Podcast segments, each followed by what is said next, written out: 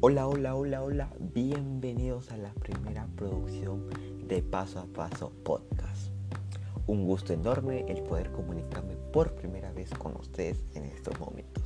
Mi nombre es Daniel Sebastián Peña Saavedra y los acompañaré en este hermoso día con un tema muy preocupante y que debería de tomarse cartas en el asunto.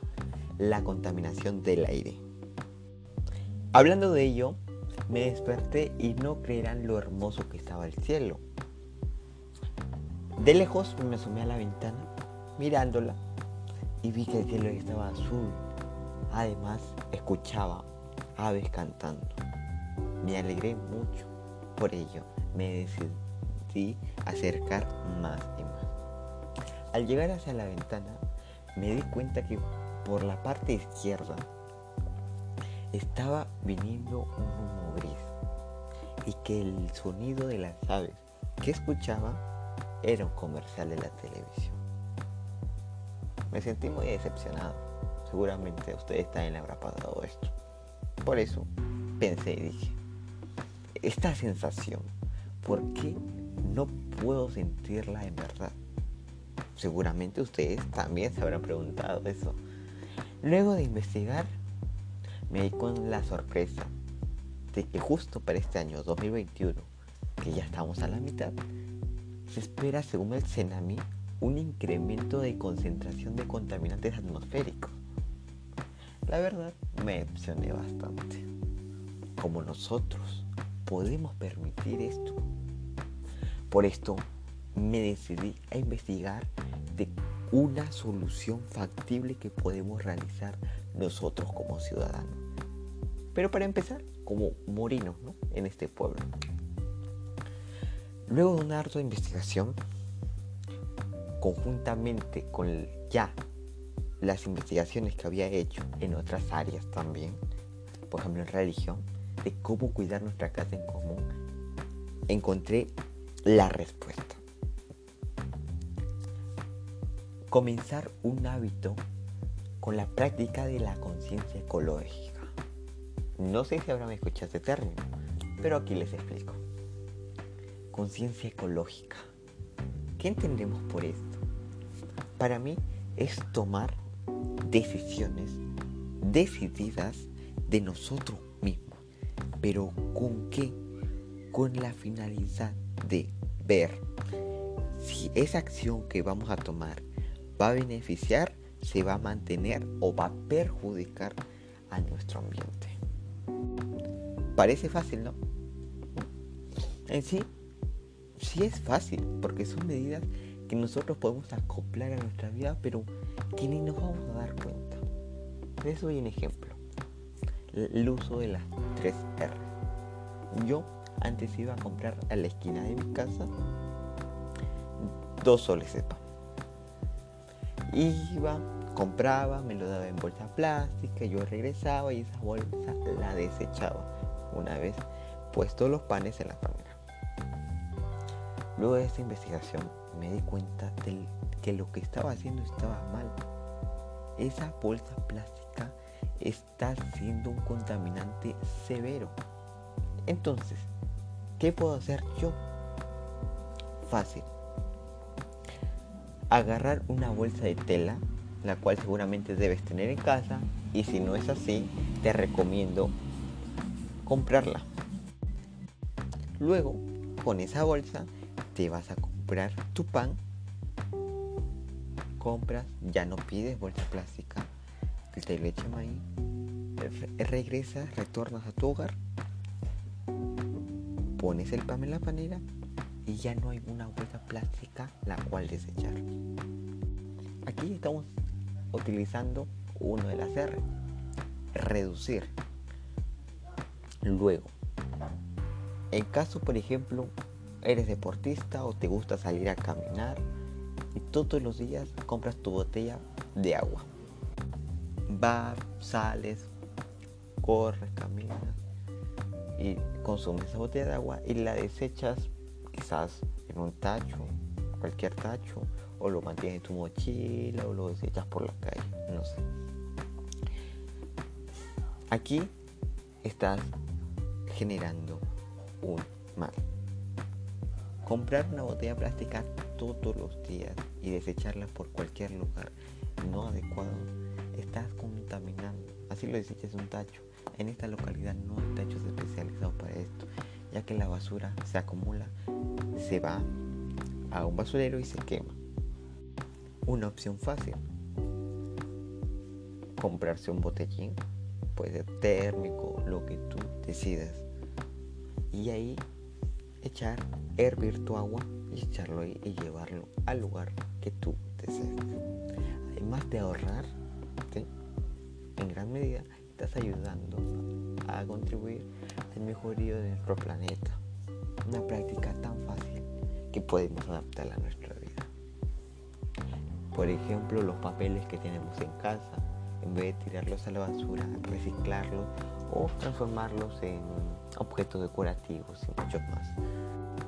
Por otro lado, al transportarnos, por ejemplo, de aquí al tu trabajo o algún lugar, la mayoría de gente opta por mototaxis, que en esta localidad es muy común.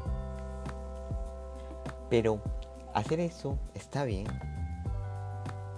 Aquí entra en juego el uso de la conciencia ecológica. Los vehículos de por sí emiten un gas contaminante, monóxido, monóxido de carbono.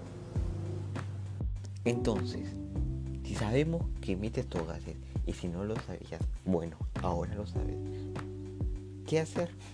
Fácil, optar por otras medidas. Caminar, utilizar una bicicleta. Son prácticas que para tu economía te va a ayudar, así como también para nuestro planeta. Prácticas tan fáciles, ¿no? Que podemos practicar simplemente. Todo esto es lo que te conté. ¿Lo practicarás? ¿Te será útil? ¿Concuerdas con mi opinión? Cada uno a su criterio. Bueno, interesante, ¿no? O sea, con hábitos tan insignificantes podemos lograr muchas cosas. Simplemente es eso. Solamente falta dedicación, empatía y ponerle la fuerza necesaria para nosotros como personas generar un cambio, un cambio para el bien. En fin, esto es todo por hoy amigos. Como dije, por hoy. Mañana nos volveremos a reencontrar por este medio. No te olvides de seguirnos por todas nuestras redes sociales. Por Instagram, arroba paso a paso, por Facebook. De igual manera, arroba paso a paso. Además, recomendarnos a sus amigos, familiares, amistades, porque todos los días vamos a publicar un nuevo podcast. Además, les invito a que ustedes pongan en práctica lo aprendido de hoy. Por ello, cada acción que ustedes realicen que beneficie a nuestro ambiente, no, no se olviden de utilizar el hashtag paso a paso. Esto es todo por hoy amigos. Hasta la próxima.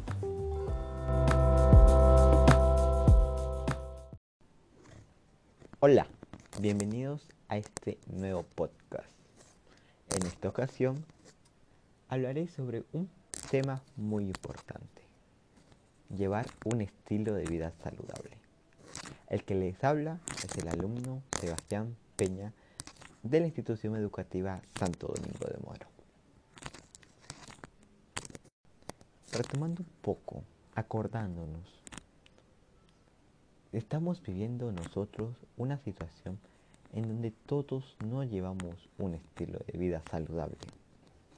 Por ello es importante conocer acerca de cómo podemos llevar o tener un estilo de vida saludable, el cual se caracteriza por una alimentación saludable, esto de preferencia que sean nativos de la región y que contengan gran cantidad de almidón y la actividad física. Recordemos un poco que el almidón es un alimento capaz de qué? de proporcionar energía para nuestro cuerpo, el cual es aprovechado para las actividades diarias de las personas. Ante ello, ¿qué acciones y propuestas podemos darnos? Por ejemplo, consumir alimentos ricos en almidón. Con anterioridad realicé algunos experimentos en el área de ciencia y tecnología, con el fin de que, de más que todo, ver alimentos que hayan en mi localidad, aquí en mi región, y distinguir qué alimento posee mayor cantidad de almidón. Con esto, algunos de los resultados fueron los siguientes. Tanto que la yuca en una cantidad de 100 gramos proporciona mucha más cantidad que otras, que la papa blanca, la papa amarilla y el camote.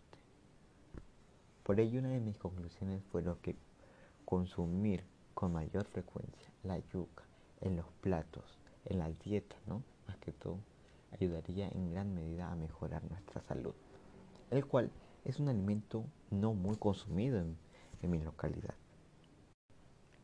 No obstante, comer no es suficiente, sino se va a quemar toda la energía que se adquiere.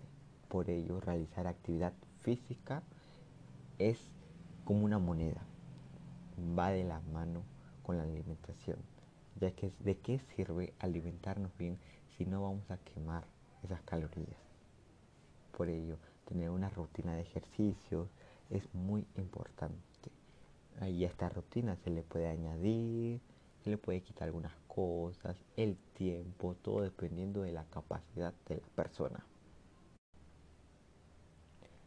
Y para terminar ya, tener en cuenta que no basta, como mencioné, con tan solo alimentarnos bien, porque si nosotros no quemamos las calorías que adquirimos, esto a un futuro puede desembocar en enfermedades tales como la obesidad. Y eso sería todo. Con mucha alegría de poder informar estos datos que lo realicé a través de investigaciones y experimentos, puedo afirmar muchas cosas, entre ellas que es importante llevar una buena alimentación, así como tener definido una cierta actividad física, ejercicios que se pueden realizar hasta en el hogar. Todo para proteger nuestra salud. Nos vemos hasta la próxima.